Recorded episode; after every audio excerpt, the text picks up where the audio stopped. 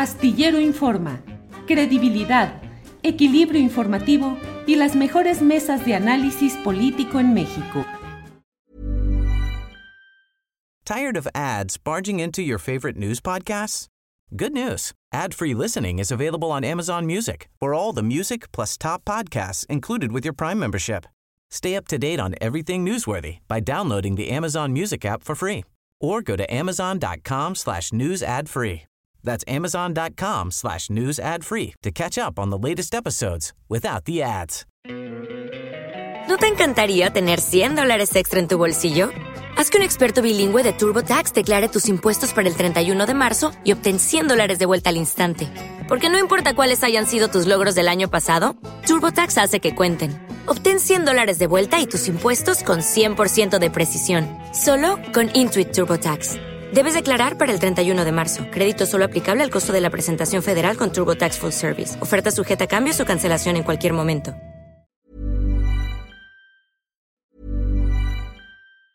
Tired of ads barging into your favorite news podcasts?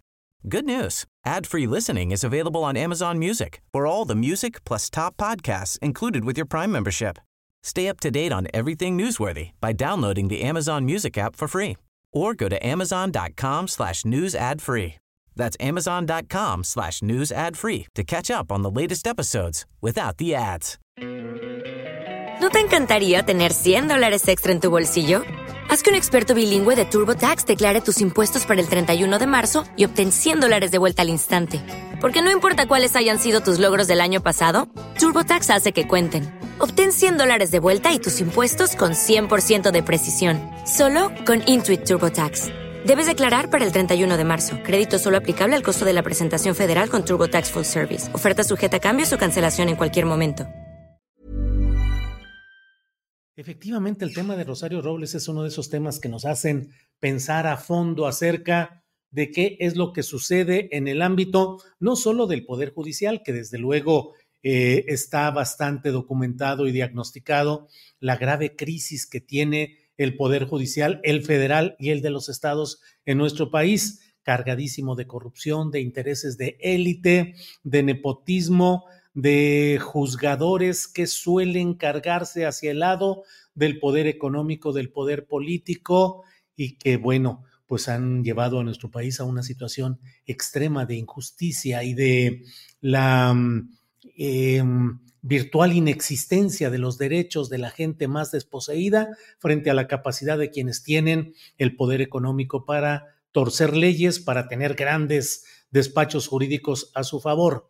Pero en el caso de Rosario Robles resulta muy peculiar todo lo que está sucediendo, porque en el fondo la estafa maestra existió. El desvío de fondos públicos existió. Las tranzas y las trampas que se hicieron existieron. Pero ahora, por un manejo desde mi punto de vista, no solo errático, erróneo, sino sobre todo a mí me parece insuficiente, precario, pues se ha abierto la puerta para que Rosario Robles jurídicamente sea inocente, jurídicamente.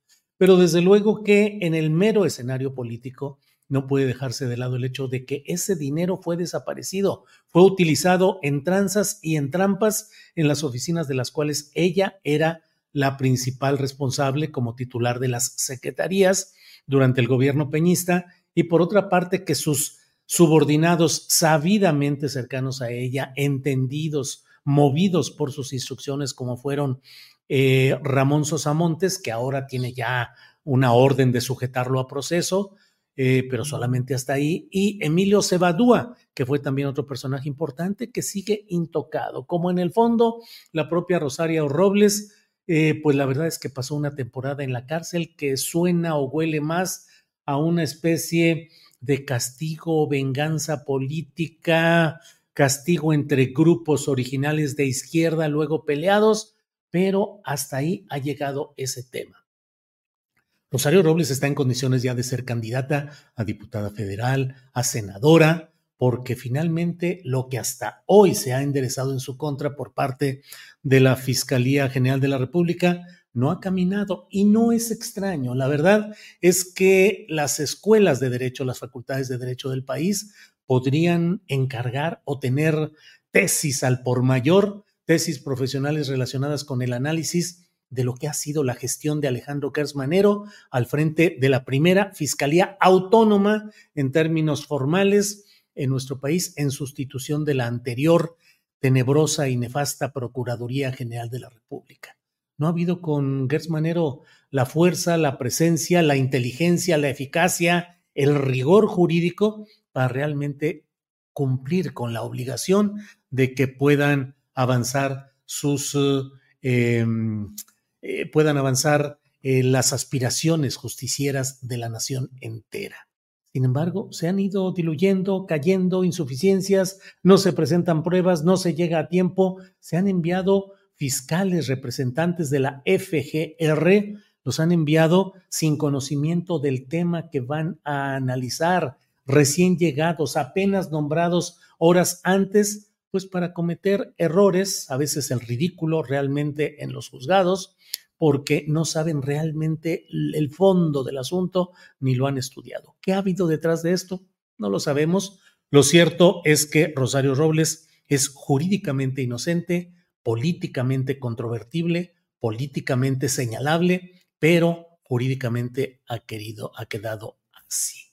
Culpa del Poder Judicial, no solo también, y aquí lo hemos insistido mucho, que en realidad la dupla responsable de buena parte de lo que sucede en este terreno de la corrupción y la injusticia es sí el Poder Judicial Federal, los ministros, los magistrados, los jueces y su aparato adjunto, pero también las fiscalías, la FGR, las fiscalías estatales, las agencias del Ministerio Público, las áreas forenses.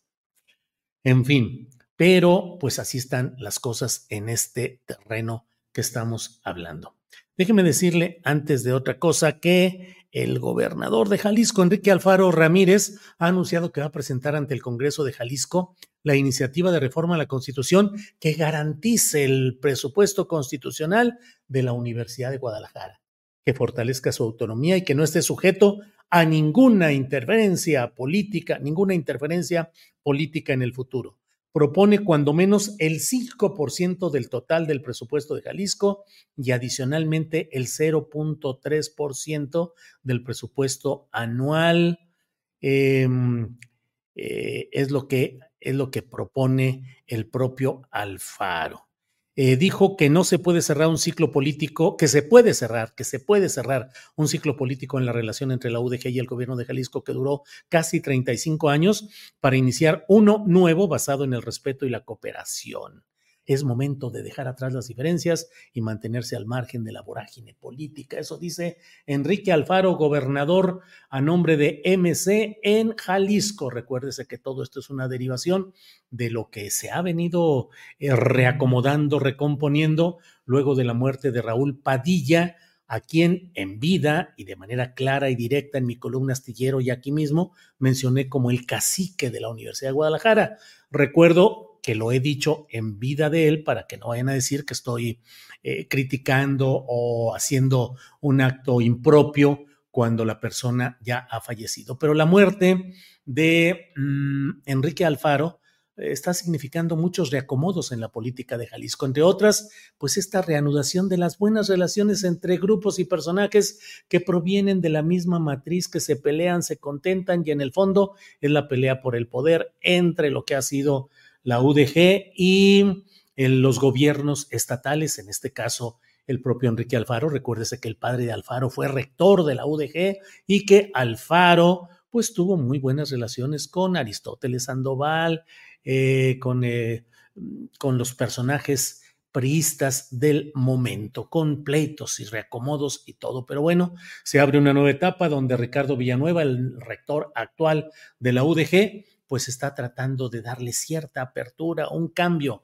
al posicionamiento político de la UDG. Bueno, en otro, miren, aquí dice, este, ah, ¿qué dije? Órale, Julia, mataste al faro, qué pacho. No, no, no, no, este, me refiero a Raúl Padilla. Dicen aquí, ya vino Padilla a jalarle los pies a Alfaro, Cintia Castañeda. Eh, el fallecimiento de eh, Raúl Padilla, que fue el jefe político de la UDG. Ya sabe usted que Raúl Padilla se suicidó con un disparo de pistola de la misma manera o parecida y con la misma pistola con la que se había suicidado el propio padre de Raúl Padilla.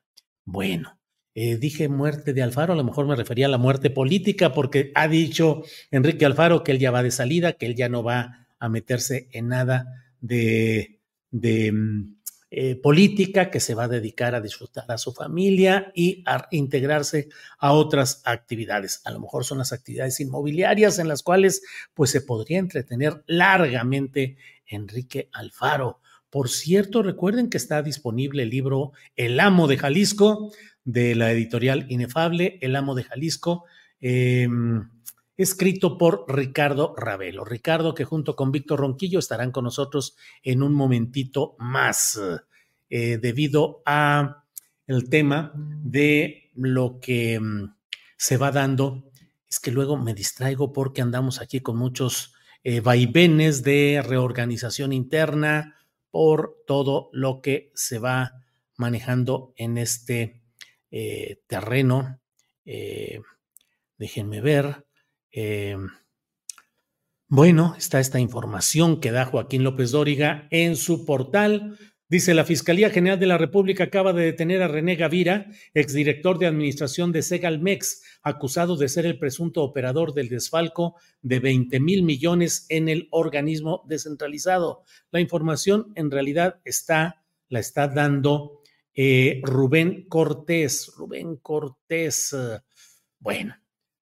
Eh, ¿Y qué? Ignacio Valle, no te preocupes, Nacho, Recordemos que la responsabilidad, así como se quiso eh, enderezar la responsabilidad política y administrativa de lo sucedido en las secretarías que encabezó Rosario Robles, aquí también hay un responsable político y administrativo de lo que sucedió con este escandaloso fraude en Segalmex, que es ni más ni menos que Ignacio Valle Fernández, un personaje que eh, proviene de la época del Echeverriato. Imagínese, fue personaje central con Luis Echeverría Álvarez.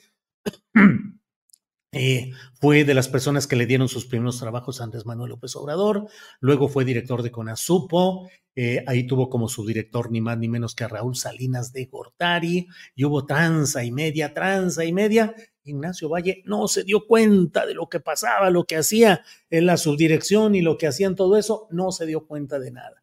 Y luego lo rehabilitó Andrés Manuel López Obrador para nombrarlo en este organismo que se llama Seguridad Alimentaria Mexicana y finalmente eh, pues sucedió lo que cualquiera podría prever, un Conasupazo más. Conasupo fue la Compañía Nacional de Subsistencias Populares que dirigía este hombre. Y sucedió un Raúl Salinazo más.